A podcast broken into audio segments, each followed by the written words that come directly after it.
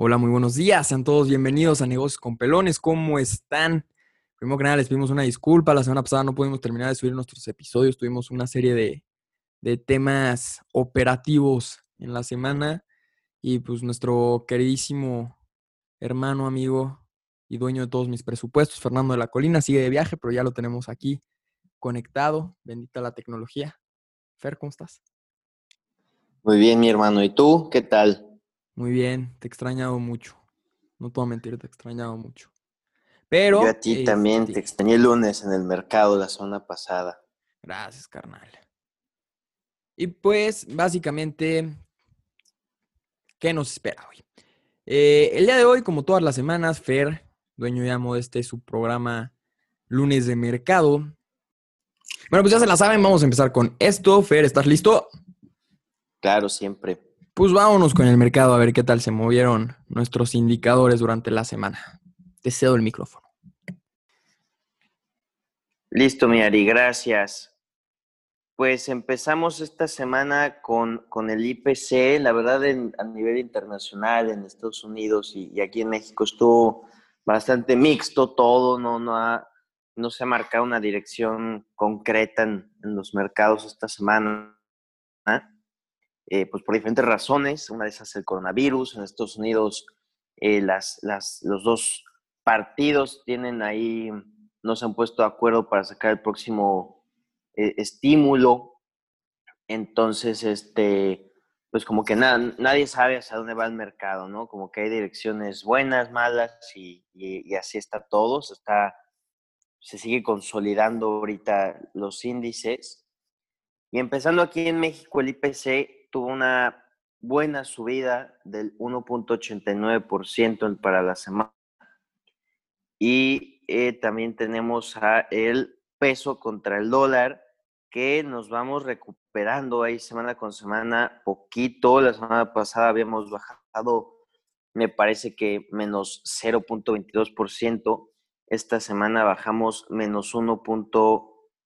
Perdón, menos 1.74% bajó el, el peso contra el dólar, que la verdad pues no está, no está nada mal. Para haber empezado en un 22 y algo, para ya ahorita tenerlo en 21.99, ya mínimo. Rompimos hacia abajo el nivel de los 22. Y en el euro tuvimos una bajada del 1.20%. Ya está en los 26 bajos el, el euro y de ahí nos vamos a Estados Unidos como siempre. Empezamos con el S&P, el Standard Poor's 500, el cual tuvo una ligera subida del 0.15%, muy ligera, y el Dow Jones tuvo una subida del 0.95%. El Nasdaq tuvo una muy ligera bajada del 0.13%, y el Russell 2000 tuvo igual una bajada muy ligera del 0.36%. O sea, aquí, pues, este, recapitulando un poco, sigue, les digo, sigue flat el asunto, no se está moviendo eh, los inversionistas este, individuales y también los, los inversionistas institucionales, que son los que en realidad mueven al mercado, eh, pues no saben qué hacer. ¿No? Necesitamos saber si va a haber más estímulo por parte del gobierno de Estados Unidos, eh, cuáles son las nuevas herramientas que la Fed podría utilizar, eh, cuáles son los incrementos en casos de, COVID, que obviamente siguen de la patada, así como aquí en México. Entonces, en información económica, pues, pues así está el asunto. Eh, siguiendo un poco con, con lo que normalmente les platico, de ahí nos vamos a ir al, al Nikkei. El Nikkei en, en Japón trae un rendimiento muy bueno esta semana del 4.27%. El Eurostock 50 tuvo un rendimiento positivo del 0.58%. Y pues la verdad es que como les digo, en general no, no hay así noticias tan relevantes esta semana. Por ahí algunas del, del sector este, de empleo en Estados Unidos y del retail, pero pues la verdad nada, nada tan, tan fuerte. Y de ahí nos vamos a los commodities. Como ya saben, el oro y la plata a mí son algo que yo sigo mucho. Y para los que andamos en, en ese sentido, en, el, en, las monedas o, bueno, en los activos de resguardo real del, del valor del dinero, pues nos fue muy mal. Eh, tuvimos una bajada en la plata del menos 8.40% y en el oro del menos 4.74%. Entonces, este, pues eso también es un indicador, tendríamos que revisar cuáles son los rendimientos o yields, como se les conocen los bonos de Estados Unidos y, por ejemplo, Alemania o otros países europeos que son también son activos de resguardo. Tenemos que revisar cómo están esos yields. Me parece que estaban subiendo los yields, ¿no? Cuando suben los yields significa que la gente está vendiendo esos activos de resguardo. Y en este caso, pues significa lo mismo, ¿no? Están vendiendo esos activos de resguardo, en este caso el oro y la plata, pero lo que hay que pensar es hacia dónde se está yendo ese flujo de, dinero, porque como lo vemos en las acciones, pues no se fue para allá. Entonces, bueno, en los índices no se, no se ve una fuerte subida, entonces podría ser que se estén yendo al cash directo para entender hacia dónde se va a ir el mercado, ¿no? Entonces, si se va a ir a los activos de resguardo otra vez, volverlo a invertir. Si se va a ir a las acciones, meterlo hacia allá. Pero mientras, pues te mantienes líquido para poder posicionarte o también pues para afrontar un, un golpe de liquidez que podría ocurrir en el mercado. Entonces, hay que tomar en cuenta esos, esos factores. El, el, el WTI trae un rendimiento del menos 0.06. Entonces, este, pues nada, se quedó flat el, el WTI esta semana. Y por último, la criptomoneda de excelencia, como normalmente se los digo, eh, tuvo una ligera bajada y está en menos 0.61%, siguen los 11.809 dólares por Bitcoin. Entonces, ese es el, pues esos son los rendimientos de esta semana. Como comentario, eh, el Banco de México decidió bajar el jueves en 50 puntos básicos a 0.50% este, la, tasa objetivo, la tasa de referencia a un día. Y entonces eh, eso lo que nos marca desde hace un año es una bajada del 3.25%, o sea, 325 puntos base. En, en, un año bajó la tasa de estar en 8.25 a estar en 4.05. Perdón, bajó 375%. 3.75%, 375 puntos base. Entonces, este, pues eso significa una gran bajada, es pues, prácticamente la mitad de lo que, lo que es la tasa de referencia, y de ahí nos vamos a que tenemos que empezar a también pensar nosotros como inversionistas cuál es el real yield o la, pues el retorno real en, nuestras inversiones y de, acuerdo a la tasa de referencia, restándole esa tasa de referencia o a la tasa libre de riesgo, normalmente se hace así, le restas la inflación que ahorita anda subiendo.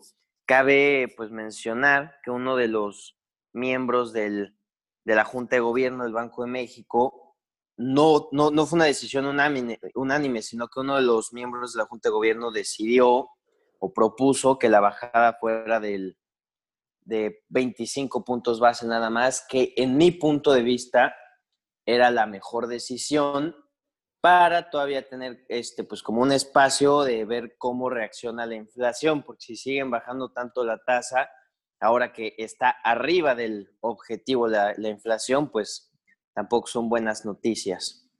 Entonces, pues ahí acaba el resumen de los mercados, Miari. Está raro, ¿no? O sea, fue una semana muy rara. O sea, como tú dices, ¿no? No, no se ve ese movimiento de las, de las materias primas hacia los, hacia los indicadores, ¿sabes? O sea, eso quiere decir que la gente está sacando su lana, o sea, la gente ya necesita su cash, su cash. Sí, sí, digo, normalmente pues los, los inversionistas institucionales son, son los que mueven al mercado, los, los retail investors, los inversionistas individuales, no, no pintamos mucho. Cuando nos movemos en masa, por ejemplo, ahora en los Robinhood traders, como, como les llaman a estos, son cuates que tienen una cuenta en Robinhood y, y andan comprando ahorita empresas que están prácticamente quebradas cuando sale una noticia sobre ellas o, o como pasó en Aeroméxico y pues sí, cuando actúan en masa, pues sí movemos al mercado los, los individuales, pero en general, pues no, no, no pinta las, las, lo que mueven las instituciones contra lo que movemos nosotros. Sí, claro. Entonces, sí, pues como decía, hay que, hay que revisar, tampoco es un estudio tan grande, pero hay algunas páginas donde puedes ver cómo se comportó el mercado en general y, y ver hacia dónde se fue la lana. Y, también eso te da una idea, pues, estratégica, ¿no? De qué está pasando. Sí, eso está muy bueno, la verdad. Otra que se me hace muy importante, o sea, ahorita que hablabas de que volvieron a bajar la, tasa de referencia, si mal no recuerdo, ya es la décima vez en el año que la, que la bajan. Una cosa así. No mm, tengo el dato exacto, menos. pero según yo era la décima vez que la bajaban. No estoy seguro en cuántas veces, déjame revisarlo rápido pero sí ya van muchas seguidas. O sea, empezó hace un año las bajadas. Más o menos cada mes y medio tienen este, esta junta, bueno, esta, son decisiones de política monetaria, ¿no? Estas reuniones de decisión de política monetaria donde anuncian qué van a hacer. Entonces, este, dice, a ver, perdón, sí, décima ocasión consecutiva y van seis este año. Entonces, sí van, imagínate, iban 10, van, iban 9 este, bajadas de tasa de referencia que eran unánimes, ¿no? Que todos los miembros de la, de la Junta de Gobierno pues, estaban completamente de acuerdo en bajarla. Y ahorita me parece que Jonathan Heath, que la verdad es de los que yo sigo de la Junta de Gobierno, es de los que más me, me gusta su forma de pensar y se alinea un poco más con, con cómo yo veo este, las, las cosas creo que él fue el que propuso que fuera nada más de 25 puntos base. Em, pero pues bueno, a final de cuentas, todavía hay como ese espacio para jugarle. Y ellos toman en cuenta muchos más factores de los que yo solito podría intentar. Entonces, pues me parece que es una decisión que podría estar acertada, tampoco está tan, tan fuerte. Pero sí, Pues sí. No sé si tengas por ahí alguna otra preguntita de el market. Creo que no. O sea, creo que de momento no hay, ni siquiera creo que podríamos responder mucho. O sea, como dijiste al principio, o sea, estamos muy flat. Creo que ha sido la semana, o sea, desde que empezamos a hablar tú y yo en el podcast de esto, creo que ha sido la semana más flat, donde se ha mantenido. O sea, ha sido la semana menos. Es que sí está loco, o sea, sí está raro siguen siendo semanas extrañas, pero ha sido como la semana que menos movimiento hemos visto, o menos movimiento fuerte. Entonces, yo sí creería que por ahí, pues no, a mí no se me ocurre como más preguntas o ni siquiera sabrías cómo responderlas, ¿sabes? Claro, sí estoy de acuerdo. La verdad llevamos, no sé, eh, cinco meses del, del podcast, cuatro y medio. Y en efecto yo creo que sí ha sido el, pues sí, la semana más tranquila, sin, sin, tanto, sin tanta noticia. Que ojo, no deja de ser atípica. O sea, no es que no deja de ser atípico porque justamente traíamos tendencias de, de brincos o como a mí me da asco decirle fluctuaciones. Este, pues muy importantes, ¿no? O sea, veíamos semanas rarísimas y esta no deja de ser rara, nada más es flat. Sí, de hecho, justo había estado intentando ver, este, no me acordaba de cuál es la página donde puedes ver estos como mapas de hacia dónde se va el, dinero. Ya me acordé, se llama FinBiz, por si les interesa. Biz con B de vaca y Z al final. Y, y está muy bueno porque es como un, por así decirlo, un mapa, son cuadritos que son los más grandes, son los rendimientos más fuertes de cada sector. por ejemplo, aquí viene el, el sector viene por países, por ejemplo, y te sale América Móvil, resumen semanal 2.52%, y es un cuadrito más grande que, pues, los otros que no subieron tanto. Entonces es muy bueno justo como para comparar a dónde se fue la lana, ¿no? O sea, hay días que a mí me ha pasado que digo, a ver, este, bajaron los índices, pero no subieron las materias primas y tampoco bajaron los yields, ¿no?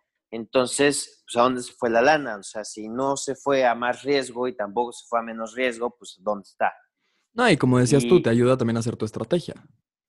Claro. Sí, porque dices, a ver, si los jugadores grandes están saliendo ahorita al mercado, pues mejor me aguanto, ¿no? Y, voy a ver hacia dónde va la, la, tendencia. Digo, hay personas que le juegan ese estilo, hay otros que buscan eh, su propia estrategia de adelantarse a la tendencia, ¿no? Pero cualquiera de las dos formas te puede salir bastante bien. Sí.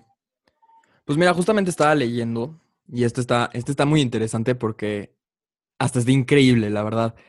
De acuerdo con Forbes, la inversión extranjera directa registró una caída del, del 0.7%, o sea, no es ni 1% de caída en inversión externa en el, en el primer trimestre del 2019 contra el mismo lapso de tiempo en el año anterior.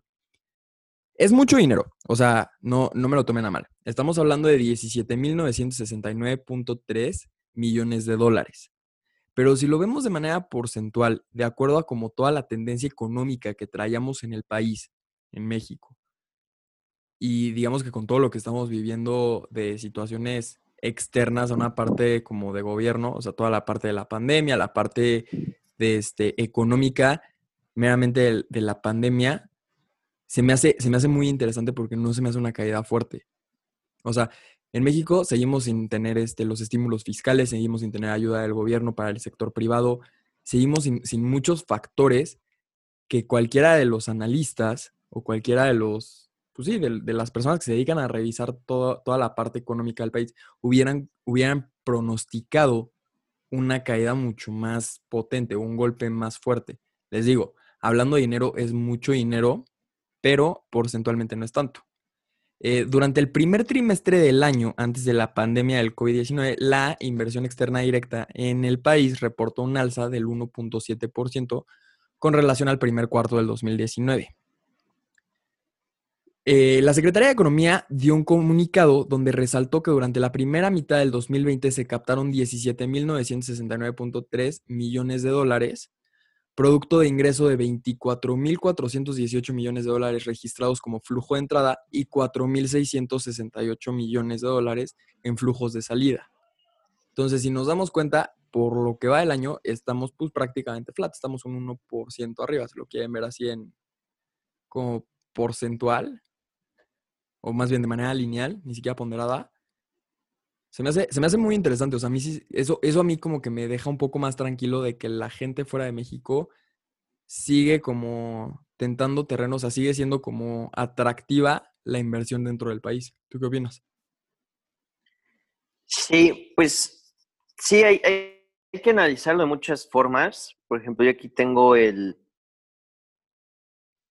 una grafiquita de la inversión fija bruta, que es este, pues tomando tomando en cuenta internacional, nacional y todo, y estamos en el mismo nivel de inversión fija bruta, eh, bueno, para mayo 2020 estamos en el mismo nivel que en junio de 1997. O sea, en inversión fija bruta estamos 23, donde estábamos hace 23 años. Entonces, pues imagínate que en 23 años recuperemos eso, pues sería este bastante. paso. Sí, sería un abrazote. Sí, y también pues en, en, como se os platicaba hace poco, México ha sido de la, creo que hace dos podcasts, México ha sido de las economías que ha tenido más eh, flujos negativos o salida de capitales eh, del mundo. O sea, es la, la segunda economía con, con más salidas en mercados emergentes, en mercados emergentes. Entonces, pues sí hay, esto, esto era en la parte de, de deuda porque pues ya no, los inversionistas extranjeros ya no confían tanto en la deuda mexicana. Entonces sí hay que tomar de, de muchas fuentes de información, o sea, no tanto fuentes como medios, o sea, de datos, ¿no? Inversión fija bruta, inversión extranjera directa, consumo privado, o sea, ir tomando todos los factores y de ahí pues ya pintar esa imagen de cuál es la, en qué, en qué sentido está eh, ahorita la, la economía mexicana. Pero pues yo sí creo que por ambas razones el gobierno y, y la pandemia, pues sí estamos en un, estamos en un lugar muy difícil. Por ejemplo, está igual viendo que reiteró AMLO que Constellation Brands no va a poder operar su fábrica, que no me acuerdo en qué estado estaba, pero ya tiene el, el 70% de avance la, la, fábrica. En Jalisco. Y, y, lo que este cuate quiere es que la, la reubiquen. Estaba en Mexicali. Mexicali. O sea, representó una inversión de 1.400 millones de dólares. Lleva un avance del 70% y no van a dejar que la acaben. Entonces eso, como, como, como empresa, digamos que si tú eras, no sé, ejemplo, Coca-Cola o, o FEMSA, o sea, hasta, hasta FEMSA o cualquier otra empresa y dices, yo quería abrir una fábrica, pero pues... ¿Quién sabe si me dejan ¿Dónde la voy a abrir? Ajá. El mismo Naim, o sea, el, el, aeropuerto cancelado representaba contratos y también hubo otro problema en, en, energía y son contratos ya hechos. Cuando tú tienes un contrato con un estado, o sea, con, con, un país, tú dices, puta, pues ya la hice, ¿no? O sea, me van a pagar un lanón, eh, a fuerza me tienen que pagar porque pues ya está el proyecto, bla, bla, bla. Y ahora estás con un gobierno que no representa esa confianza, que dice en cualquier momento te echan para atrás tu proyecto. Y aparte las adjudicaciones eh, directas han seguido subiendo. Entonces, eh, pues es prácticamente imposible, o sea, que tú digas, tomando en cuenta el riesgo país, pues no, no vas a querer, ¿no? O sea, obviamente, pues tampoco es que ya seamos el peor país del mundo y nadie vaya a querer invertir nada en México, no. Pero pues sí es un riesgo y, y nos podría afectar muchísimo. Pues sí, será cosa de ver como la, la imagen completa y ver hacia, hacia dónde nos lleva. La verdad es que sí, la situación está, está difícil. Estoy de acuerdo, mi buen. Pues, ¿qué más? ¿Qué más cátedra nos va a tirar el día de hoy, campeón? No, ya, de mi lado, el día de hoy, este episodio del mercado, lunes en la mañana, está completito. Excelente. Pues bueno, yo creo que yo tampoco tengo nada que agregar. Eh, como siempre, muchas gracias, Fer. Como siempre, eres de las personas más inteligentes que conozco. Te quiero tanto. Este... Gracias, carnal. Y pues bueno, nos escuchamos el miércoles, donde vamos a tener una plática muy interesante con, con un amigo nuestro. Eh, desgraciadamente, Fer, por temas personales, no nos va a poder estar acompañando. Y este. Y pues vamos a platicar un ratito con, con Manuel Cuevas, que es un amigo nuestro. Igual es un cuate súper metido en el mundo del emprendimiento, mucho más orientado hacia el lado del marketing. Vamos a estar platicando con él. Entonces nos escucharemos el miércoles por ahí. Ya se la saben, yo soy Ari Keller, me encuentran en Twitter como arroba pelonkeller, nos encuentran en nuestras redes como negocios con pelones, en Instagram, en Facebook, nos escuchamos por Spotify y por donde ustedes quieran. ¿Tú, Fer? ¿Tu Perfecto. Pídete bien. Pues yo mi Twitter creo que es Fer, Fer-Delco. Fer En Instagram estoy como Ferdelco, perdón en Instagram, Fer de la Colina B, ahí me, pueden escribir cuando quieran, en Facebook, por favor, escríbanos, denos sus comentarios. Pues excelente. Muchas gracias por escucharnos, que tengan un excelente inicio de semana, como siempre les deseamos todo el éxito del mundo, que todos sus objetivos se cumplan y nos escuchamos el miércoles. Adiós.